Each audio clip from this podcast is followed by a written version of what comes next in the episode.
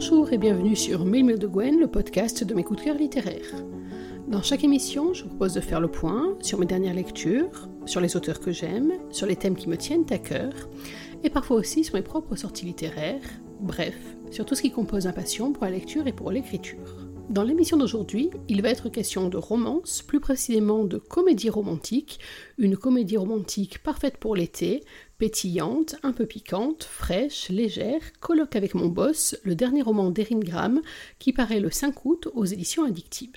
Avant d'aller plus loin, je voulais vous dire deux mots de l'auteur, que j'ai eu la chance de rencontrer l'an dernier au Festival du roman féminin, ce qui complète nos fréquentes discussions via les réseaux sociaux.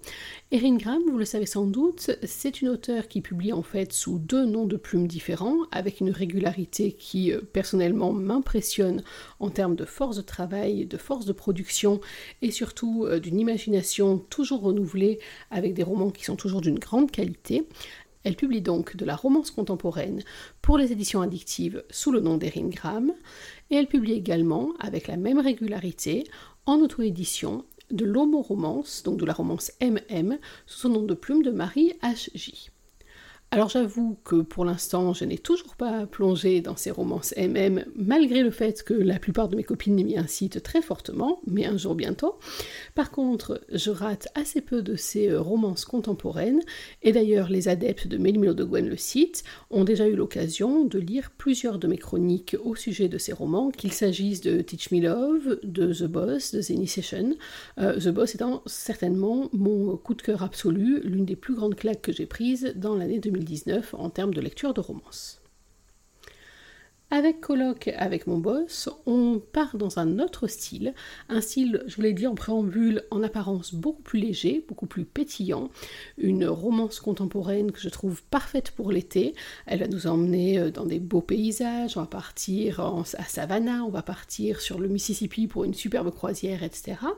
Donc en apparence, une romance beaucoup plus légère, même si, avec Erin Graham, il faut toujours s'attendre au meilleur, et le meilleur, c'est une histoire qui malgré tout va aller creuser un petit peu plus avec des rebondissements qui m'ont particulièrement touché. Colloque avec mon boss, de quoi s'agit-il? Il s'agit d'une histoire, bien entendu, vous l'avez compris, de patron à employé. C'est une thématique en romance contemporaine que j'apprécie particulièrement, parce que contrairement à certaines idées reçues, elle permet un large éventail euh, d'histoires à développer. Euh, moi-même, en tant qu'auteur, j'en ai développé deux différentes. Euh, Erin a déjà, elle, à travers le roman The Boss, développé une très très forte histoire autour d'une relation patron-employé, en quelque sorte. Et là, avec ce colosse avec mon boss, elle renouvelle encore euh, son genre, puisqu'il va s'agir d'une histoire de patron-employé un petit peu particulière. Je vous pose le décor rapidement on va se retrouver avec une fratrie en fait de boss, la fratrie Maréchal. Ils sont à la tête d'une agence de communication qui s'appelle Bestcom, euh, qui a été fondée par leur grand-père. Leur père ensuite a pris la suite. Leurs parents sont rentrés en France pour créer la succursale française de Bestcom et aussi pour y couler des jours heureux dans leur pays d'origine.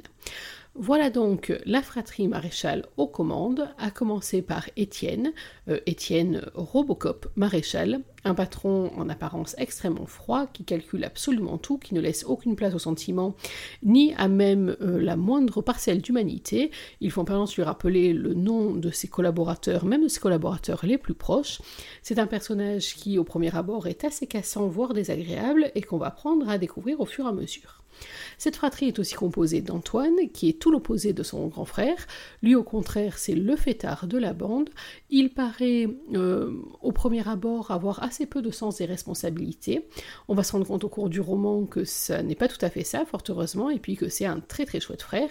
Et pour compléter ce trio, on va trouver Ophélie, la sœur maréchale, qui là aussi est une femme de fort tempérament que j'ai beaucoup aimé découvrir, même si à mon sens on n'entend pas tout à fait assez parler d'elle.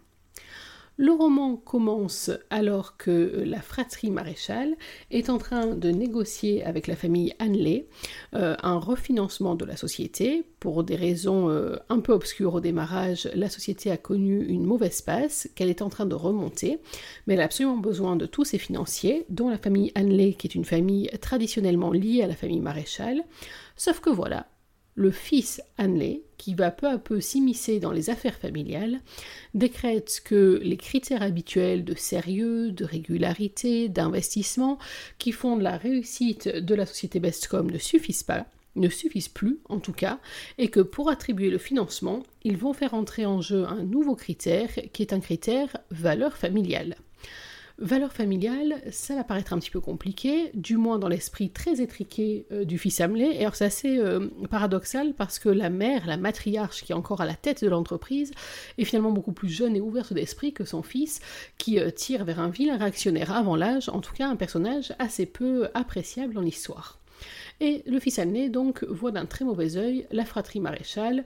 Ophélie va bientôt se marier, oui, mais avec une femme, ça le gêne un peu aux entournures. Antoine euh, est un coureur notoire. Quant à Robocop Étienne, lui, on ne lui connaît pas de relation depuis l'échec de ses fiançailles quelques années auparavant. Et depuis, euh, il a blindé son cœur comme tout le reste de sa vie.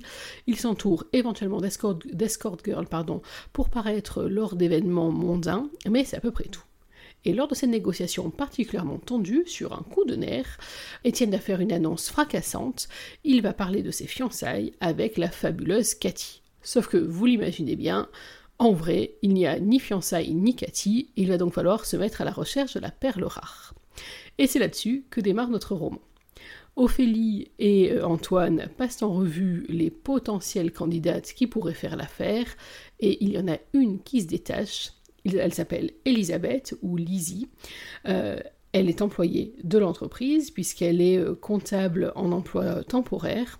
Et l'extrait que je vais vous lire, puisque les adeptes de Mimlo de le podcast savent maintenant ce qui va se passer, l'extrait que je vais vous lire est justement l'extrait de cette très étrange négociation entre les patrons et Lizzie pour la convaincre donc euh, d'occuper ce poste pas tout à fait comme les autres. Alors, volontairement, je prends la scène au milieu parce que ce qui précède juste l'extrait que je vais vous lire, ça mérite absolument d'être découvert par vous-même, mais je vous promets que vous allez beaucoup vous amuser. Que se passe-t-il ici, bon sang? Le Big Boss, qui ne semble pas du tout amusé, perd patience, un pli étrangement hypnotique se creusant entre ses yeux, juste là au-dessus des lunettes. Mais je n'ai pas le temps d'analyser ce nouveau trait de charme. Antoine Maréchal prend sans doute pitié et se décide à me rejoindre pour m'aider avec cet écran qui n'en fait qu'à sa tête. Je ne sais même plus sur quoi je clique, la véritable débandade. En deux gestes, il referme la fenêtre et le silence se fait. Un silence de mort. C'est bon, je peux dire adieu à mon job. Pourquoi, Josh, pas tu fait un coup pareil? Bon, clairement, ce n'est pas la faute de mon ami si je ne sais pas cliquer sur une croix en haut d'une fenêtre internet. C'est à ça que vous passez vos journées, mademoiselle euh, la comptable, me demande l'homme le plus froid du monde d'un ton on ne peut plus dédaigneux. En réalité, à l'instant précis, je me range à la vie de mes collègues. De près, il semble plus dangereux que sexy. Impitoyable même. La loi, c'est lui. Je suis en état d'arrestation. Elle se nomme Elisabeth, se le reprend sèchement son frère. Lizzie, j'ose préciser. Pas Elisabeth, surtout pas. Mais je n'insiste pas, comprenant que le sujet passionnant du prénom que je porte ne semble pas à l'ordre du jour. Il se lance dans un combat de regard froid en oubliant sans doute ma présence. J'en profite pour replacer la fleur rebelle pour la énième fois dans ma tresse, attirant le regard gris une nouvelle fois sur moi. J'interromps mon geste en récupérant le casque que j'ai jeté précédemment dans l'intention de quitter cette pièce, puisque visiblement je me trouve en terrain dangereux.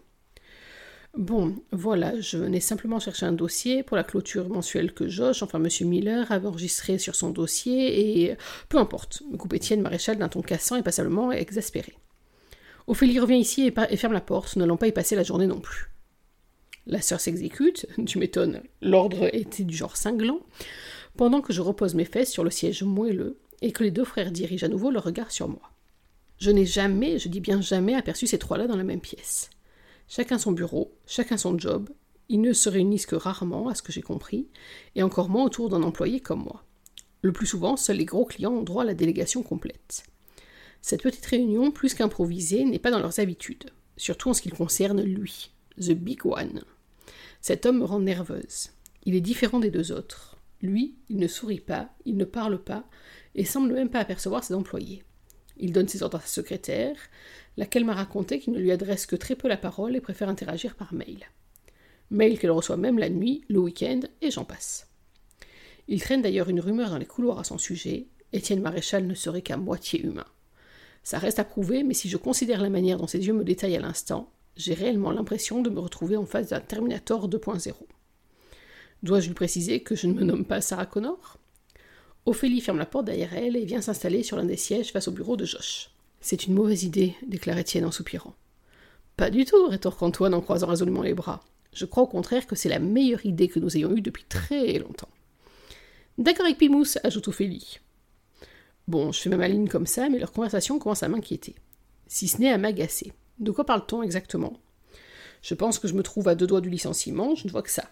Parce qu'après le coup de ce clip, je ne donne vraiment pas cher de ma peau. J'ai même envie de remercier je ne sais quelle autorité compétente d'avoir interdit la torture physique sur les lieux de travail, parce que sinon j'y passais, vu les coups d'œil furieux que je récolte depuis tout à l'heure. Eh, excusez-moi, mais j'ai raté une étape osai-je demander, franchement indisposé par le regard de plus en plus insistant du Big Boss posé sur moi. Oh, euh, désolé, me sourit la sœur, nous manquons à tous nos devoirs. Voyez-vous. Mauvaise idée, la coupe Étienne, toujours dans la même position, continuant son examen minutieux de ma petite personne. Franchement déstabilisant, désagréable, troublant. Bref, vivement qu'il me vire et qu'on soit tranquille. Détendez-vous, Lizzie, tente de me rassurer Antoine. Vous ne risquez rien. Nous venons pour vous proposer une mission. Non, on propose rien du tout. Je suis pas d'accord, gronde Étienne, de plus en plus buté dans ses refus, en devenant presque effrayant. Nous nous trouvons au quatrième étage. Si je saute par la fenêtre, je risque de la sentir passer. D'un autre côté, c'est tentant quand même. Oh, que si nous allons proposer, insiste la femme de l'équipe. Je te rappelle que c'est ton idée. Mon idée se nommait Jennifer, crache-t-il. Bon, trop de suspense, tu le suspense, clairement et ça m'énerve qu'ils discutent entre eux comme si je n'existais pas, alors que je crois pouvoir affirmer que je me trouve au centre du sujet, même si je n'ai pas la moindre idée de ce qu'est le dit sujet. Et en quoi puis-je vous aider? Eh bien, débute Ophélie en croisant les mains sur ses genoux, nous sommes venus vous demander de prendre en charge une mission un peu particulière. Bien entendu, elle sera rémunérée en plus de votre salaire actuel. Un petit extra, en quelque sorte. Ah Je tombe un peu dénue, car en me fiant au regard assassin de son frère, je n'ai pas réellement l'impression qu'ils sont venus me, trouver pour m'offrir une promotion. On arrête tout, la couple bosse en soupirant. Cette idée est de loin la plus stupide que vous ayez eue. Je vais appeler. Tu n'appelles personne, rétorque Antoine. Surtout pas ton escorte habituelle. Escorte? Mais de quoi parle-t-on exactement? Je veux bien ne pas être le parfait archétype de l'employé modèle. Il est éventuellement possible aussi que je me sois trompé sur certaines tâches effectuées dernièrement, puisque je remplace plus ou moins au pied levé Josh dans son poste de comptable principal de la société. Cependant, s'il y a bien une chose qui m'insupporte, c'est que l'on agisse comme si j'étais transparente. Excusez-moi, mais de quoi parle-t-on? tentais-je de m'interposer une nouvelle fois, alors qu'il commence à débattre à propos d'une certaine Jennifer. Si vous pouviez en venir au fait, ça serait très aimable de votre part. Oui, pardon, se reprend Antoine d'un ton affable. Ne tournons pas autour du pot. Nous avons besoin, pour mener à bien une négociation, que vous preniez la place de la fiancée de notre frère. C'est purement, professionnel, bien entendu. Un jeu de rôle, en quelque sorte. Euh. Il plaisante J'examine les trois visages qui me scrutent en retour comme une banane sur un étal. J'ai du mal comprendre. Antoine? Oui, mademoiselle? Lorsque vous dites euh, escorte, vous évoquez. Euh, Accompagnatrice de soirée? Définit-il vaguement. Banane, c'est sans doute ce que je dois leur inspirer d'ailleurs. Il semble on ne peut plus sérieux. Le silence s'épaissit entre nous et ses regards me terrifient. J'espère que c'est une plaisanterie. Je ne, vois que cette explication clairement. Je pense que cette proposition ne plaira pas beaucoup à mon petit ami, ironisai-je malgré moi, et je ne suis pas partante non plus. Voilà, mauvaise idée, je le savais, déclare le boss soulagé par ma réaction. Chut, Étienne. Non, reprend la sœur d'un ton doucereux. Nous sommes venus vous demander de paraître aux côtés d'Étienne lors de quelques réunions d'affaires, en tant que intime de ce dernier. Mais ce ne serait que du bluff, hein, forcément. Quelques heures de comédie tout au plus. Mon frère est responsable du contrat Hanley, et ses clients nous demandent de faire preuve d'un esprit de famille exemplaire. Vous nommeriez Cathy. C'est mignon, Cathy, non? Et elle me sort ça comme ça. Intime de son frère, l'homme mécanique. Même sans Alan, je ne poserai même pas la question. Je les scrute un par un, réalisant le sérieux de la proposition à la manière dont le regard me supplie de coopérer. Enfin, les regards des deux plus jeunes, bien entendu. Le troisième observe avec autant de considération qu'un guano sur son pare-brise. Et ce serait lui avec lequel je serais supposé être intime Encore moins tenté Non, vraiment. Un rêve. Ou plutôt un cauchemar totalement hallucinant. Je vais me réveiller, je le sens. C'est la seule manière que vous avez trouvé de me faire démissionner? Je demande perdu. Si je fais pas l'affaire, il suffit de Oh, mais si, vous faites justement totalement l'affaire, mademoiselle, me coupe Antoine. Tellement que nous vous pensons parfaite pour nous rendre ce petit service. Naturellement, ce serait en toute discrétion, sous contrat clairement défini et sans aucune équivoque possible. Un service? Ils ont beau être charismatiques, mes patrons, et en surnombre par rapport à moi, ça ne leur accorde pas tous les droits. Et je pense être dans le vrai en trouvant cette idée farfelue plus que politiquement incorrecte. Rémunérer le service, ajoute la sœur. Euh, pas énormément non plus, précise le principal intéressé. Déjà, vous mangerez à l'œil et nous fournirons de quoi vous vêtir convenablement. C'est sans doute intéressant pour vous, non? De mieux en mieux. Me vêtir convenablement? C'est-à-dire, rétorquai-je, presque vexé par le ton employé. C'est-à-dire pas comme ça, me répond-il d'un air détaché mais ferme. Ça y est, cette fois, il m'a vexé. Ma tenue vestimentaire vous pose un problème? C'est très coloré. Tu m'étonnes, pour un mec comme lui qui ne semble posséder que du gris, du noir et du sombre dans sa garde-robe, le rouge et les fleurs de mon haut doivent lui faire mal aux rétines. Je n'ai pas non plus besoin de votre charité pour manger, rétorquai-je hors de moi. Ah bah tant mieux, on fera des économies sur ça. Cet homme est irréel, incroyable, détestable, et dire que je le défendais auprès de Letty, sa propre secrétaire. Eh bien, vous en ferez encore plus en ce qui me concerne, parce qu'il est hors de question que je me prête à votre petit jeu malsain. C'est non. Pareil que je suis plutôt à caractère jovial et enjoué, Josh me le fait remarquer assez souvent, mais même moi, je possède mes limites. Impossible de jouer la comédie une demi-seconde à ses côtés. Je ne sais pas jouer la comédie de toute manière. Comment ça, non? me demande-t-il de répéter, surpris et furieux. Euh, non comme non. Je redresse les épaules en plongeant un regard assuré dans le sien. Encore une fois, je veux bien être élu employé du mois, mais dans la catégorie comptabilité, pas plus de luxe. C'est un ordre, mademoiselle la comptable, réplique-t-il avec dédain, visiblement piqué au vif par mon refus. D'ailleurs, nous ne vous demandons pas votre avis. Fin du problème. Tenez-vous prête, je vous ferai parvenir le planning des interventions dès que je le recevrai. Ophélie, expliquez les détails à mademoiselle. Antoine, je t'envoie ma proposition tarifaire pour cette prestation. Et je n'accepterai aucune négociation. Mon prix sera le vôtre, point final. Faudrait savoir ce qu'il veut. Il y a quelques minutes à peine, il refusait d'entendre parler de cette solution, et maintenant il me l'impose Cet homme a dû prendre l'humidité, ses circuits intégrés disjonctent proprement. Il tourne les talons, prêt à quitter la pièce, pensant sans doute qu'il aura le dernier mot. Grossière erreur. Certainement pas. Bien sûr que si, rétorque-t-il immédiatement en revenant vers moi, froid et détaché, ses yeux gris m'envoyant des poignards. Comme je viens de vous l'expliquer, c'est pas un choix que nous vous donnons, mais un ordre de mission. Pas de refus possible. Et si vous trouvez quelque chose à y redire, les deux autres personnes ici présentes me en répondront. Pour ma part, le sujet s'avère dorénavant clos et validé. Vous avez raison. C'est bel et bien clos, m'emportai-je à mon tour. Je démissionne. Le fait que je reçoive un salaire de votre part ne vous octroie absolument pas le droit de m'imposer ce genre de tâches. Je suis comptable, j'ai un diplôme et plusieurs années d'études derrière moi, ainsi qu'un contrat de travail qui le stipule. Étienne se redresse, un sourire ironique s'affichant sur ses lèvres. Vous êtes certaine de ce que vous venez de déclarer? Une démission? C'est bien ça? Tout à fait. Je sais que je suis en train de courir à ma perte, j'ai besoin, besoin de ce job plus que tout. Mais aucune autre solution ne paraît envisageable. Je ne peux clairement pas me résoudre à devenir escorte pour personne, et encore moins pour lui. M'approcher à moins de 5 mètres de ce monstre de froideur désagréable me semble physiologiquement impossible. Et j'ai bossé assez dur toute ma vie pour ne pas avoir à m'abaisser à ce chantage pour survivre. Je vaux mieux que ça. D'autres ont tenté de me persuader que non, mais personne n'a réussi à me faire plier. C'est pas aujourd'hui que ça va commencer. Alors très bien. Vous pouvez disposer, mademoiselle l'ex-comptable, reprend-il d'un air plus détendu. En ce qui me concerne, vous ne faites plus partie de mon personnel, bonne continuation. Sur ces mots, il tourne les talons, se dirige vers la porte, marque une pause puis se tourne vers son frère et sa sœur d'un air satisfait. J'appelle Jennifer, je gère cette situation. Je réalise ce qui vient de se dérouler sous les regards désolés des deux autres maréchals. Je viens de démissionner, Vraiment. C'est impossible, je vais me réveiller, c'est évident. Je viens de perdre mon job. Voilà donc pour ce chapitre qui est la première rencontre entre Étienne et Lizzie. Et vous avez vu donc que c'est un chapitre explosif. Euh, je l'ai choisi bah, d'une part bien entendu parce qu'il pose bien euh, le sujet, euh, qu'il montre bien l'interaction entre les différents personnages et surtout cette espèce de d'esprit de contradiction d'Étienne qui ne veut absolument pas de Lizzie au démarrage, d'ailleurs il n'en veut pas tout court, mais lorsqu'elle lui dit non, bah, finalement lui il dit oui.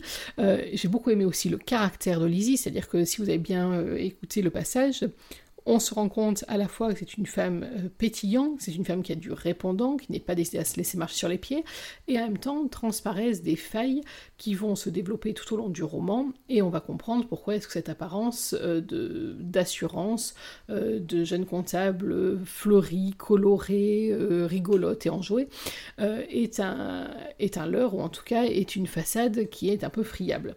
Oui, j'ai bien dit comptable, jeune, fleuri, coloré, enjoué. Alors, euh, c'est très très vilain, mais c'est vrai que lorsque Erin Graham nous a présenté euh, le synopsis de ce roman, qu'elle nous a parlé de la fantasque comptable Elisabeth, euh, on a été plusieurs, je pense, à sourire. Alors j'en suis vraiment navrée pour tous les comptables, toutes les comptables de mon entourage, y compris pour les amis qui sont comptables et, dont je sais qu'elles sont particulièrement rigolotes, joviales, etc., ouvertes sur le monde et compagnie. Mais c'est vrai que si je devais pour un personnage me projeter sur une profession au premier abord rigolote, euh, je suis pas sûre que comptable serait le mot qui me viendrait en premier à l'esprit. Et pourtant, Lizzie réalise ce tour de force. Elle est à la fois comptable, à la fois extrêmement pétillante. Elle est énormément de choses. Alors pourquoi est-ce que j'ai euh, aimé ce roman et pourquoi est-ce que j'ai décidé de vous en parler ce soir? Pour plusieurs raisons.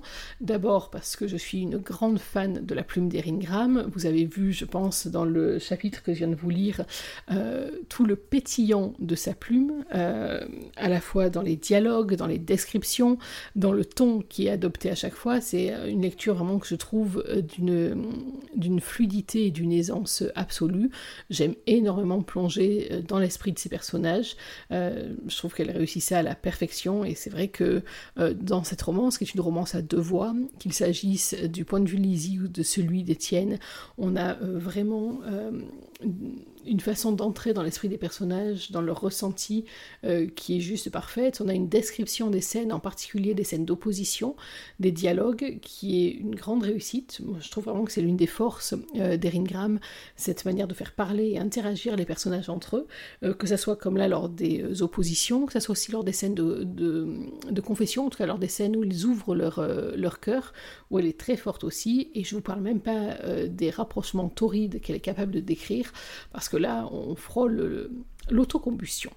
Donc, j'ai aimé ce roman par rapport à ça. Je l'ai aimé aussi, euh, décidément, en ce moment, ça devient une récurrence des auteurs que je lis et que j'adore, pour la playlist qu'elle a proposée, notamment dans la première partie du roman, qui est une playlist euh, très très années 80. Alors, euh, en préambule, bien évidemment, euh, on ne peut que penser euh, à la chanson de 1987, si je dis pas de bêtises, euh, qui a pour titre le prénom du héros du roman, et oui, le Étienne de Gueshpati. Alors je ne vous cache pas que écoutez-le une fois, vous l'aurez en tête pour la journée, vous me remercierez. Non, c'est pas moi que vous remercierez, c'est Erin, comme je les remercie moi-même.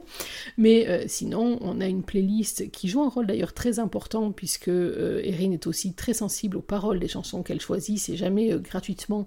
donc on a une playlist qui, moi, fait partie euh, de mon top playlist des années 80, donc là encore, je valide absolument.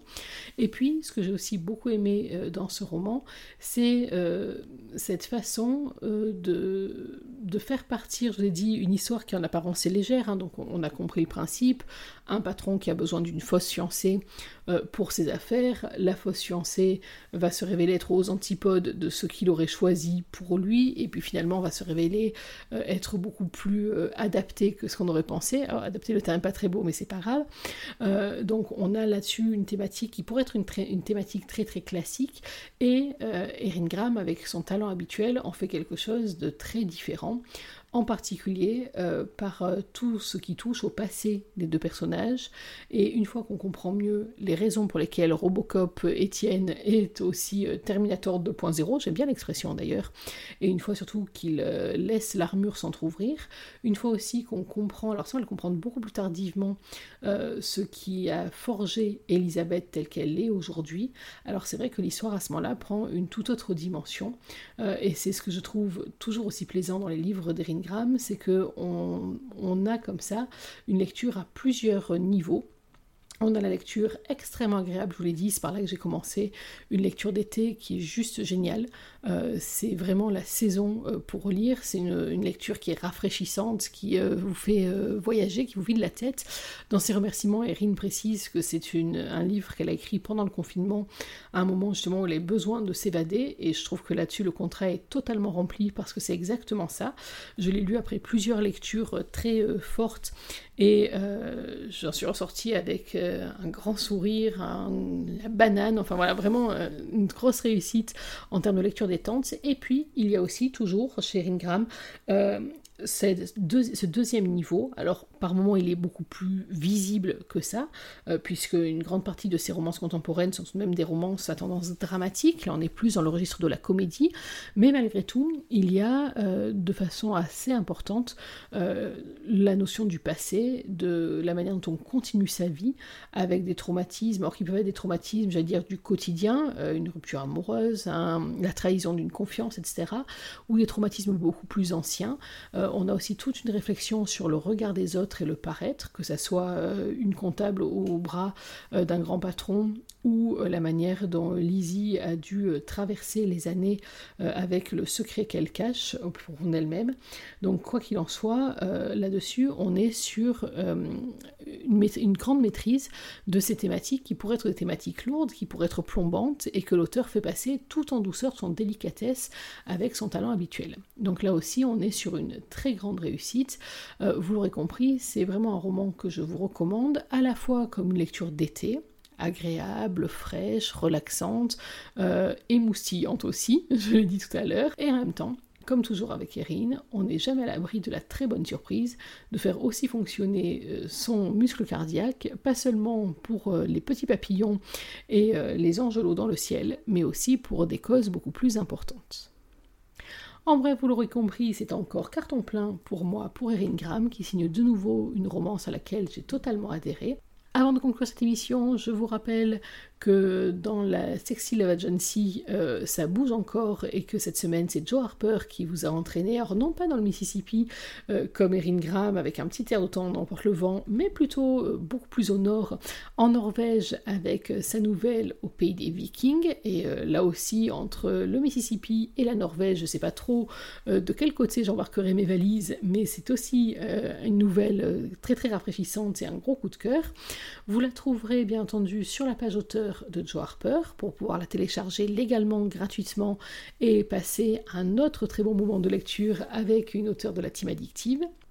Pour ma part, je vous retrouve dans quelques jours, bien entendu, pour une nouvelle émission avec une nouvelle thématique, un nouvel auteur, un nouveau livre, enfin des surprises que je vous révélerai en temps et en heure. En attendant notre prochaine rencontre, n'oubliez pas qu'une journée sans lecture est une journée à laquelle il manque quelque chose. Alors d'ici la prochaine fois, je vous souhaite de prendre soin de vous, d'être heureux, et surtout n'oubliez pas, lisez. Bye bye